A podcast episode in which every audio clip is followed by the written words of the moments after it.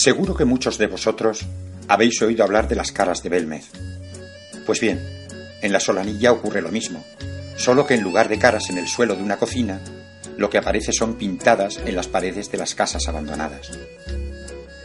Esta vez viene también el servicio de limpieza de Malagón, dice Cleto, tras echar un rápido vistazo por encima de la roca que impide que nos vean. Los demás sonreímos.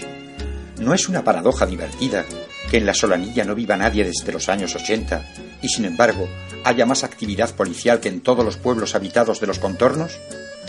Nosotros somos del otro lado del valle, de Valdececioso, y seguimos desde hace meses el desarrollo de este extraño caso que tiene en estado de alarma a todas las autoridades de la provincia.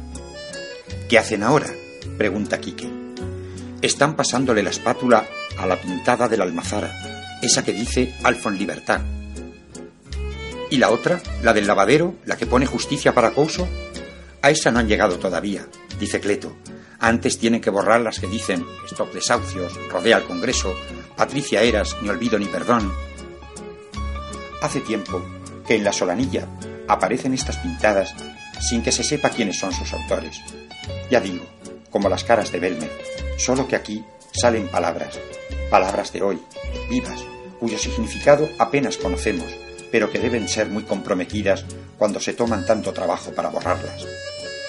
Me da que esto es obra de alguno de Madrid que viene a cachondearse del personal, dice Quique. Tal vez. Yo creo que no. Que es la aldea, que es la solanilla. No quiere morir. Todavía tiene esperanza. Como dice el tío Gené, que va a vendimiar a Francia todos los años, por mucha tierra que arroje el sepulturero sobre una vida, más tierra levanta una palabra para poner al descubierto lo que la pala de aquel quiere tapar. Hemos decidido ayudar un poco a esas casillas por cuyas ventanas asoma la hiedra como diciendo, ¿veis?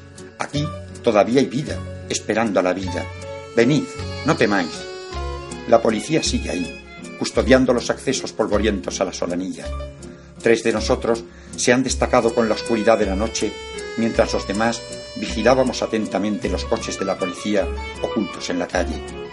Ahora, con la primera luz del día, apostados como perdices detrás del risco, leemos perfectamente lo escrito. No nos rendimos.